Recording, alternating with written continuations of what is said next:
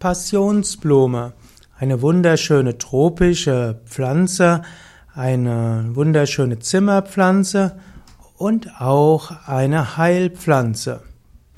Passionsblume hat 400 verschiedene Arten. Es ist eine große Gattung aus den Tropen, insbesondere im tropischen Regenwald.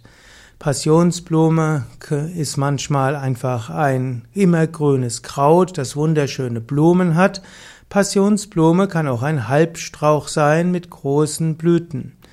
Der ausdauernde Kletterstrauch hat dünne, hohle, rundliche Blüttriebe. Das werde ich jetzt nicht so weiter ausbauen. Er stammt insbesondere aus dem südlichen Nordamerika und es gibt ihn heute in vielen Teilen der Welt.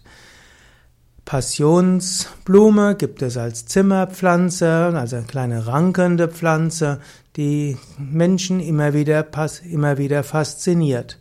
Passionsblume heißt natürlich auch eine Passion, weil sie etwas mit Leidenschaft zu tun hat. Es gab mal eine Zeit, da hieß es, dass sie aphrodisisch wirken, also als Aphrodisio wirkt, aber heute gilt sie eher als beruhigend. Also die Passionsblume kann man verwenden zum einen als Tee. Dort verwendet man typischerweise man verwendet dort die, das ganze oberirdische Kraut, also nicht die Blüten typischerweise, sondern das Kraut. Manchmal werden auch die, Pfl die Blüten mitverwendet. Und daraus kann man einen Tee machen.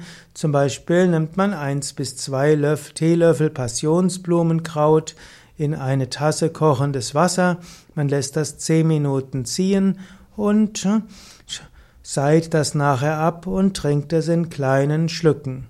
Empfohlen wird zum Beispiel, dass man kurartig ein paar Wochen eins bis drei Tassen täglich trinkt. Man sollte Passionsblume nicht dauerhaft trinken, denn sie hat eine gewisse Wirkung.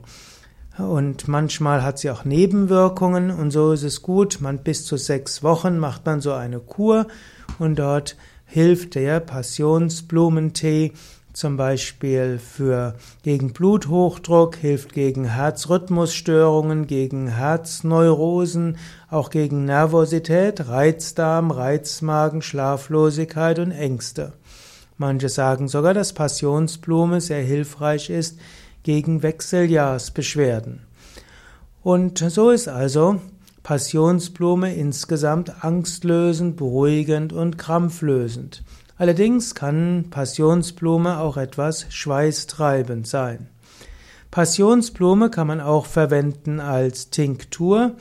Die Tinktur kann man dann äußerlich auch auftragen oder man kann auch die Tinktur trinken.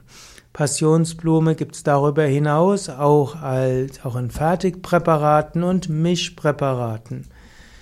Der, die Passionsblume ist also eine Blume, die auch einfach schön wirkt, wenn man sie als Zimmerpflanze hat und man kann sie verwenden als Tee oder Tinktur.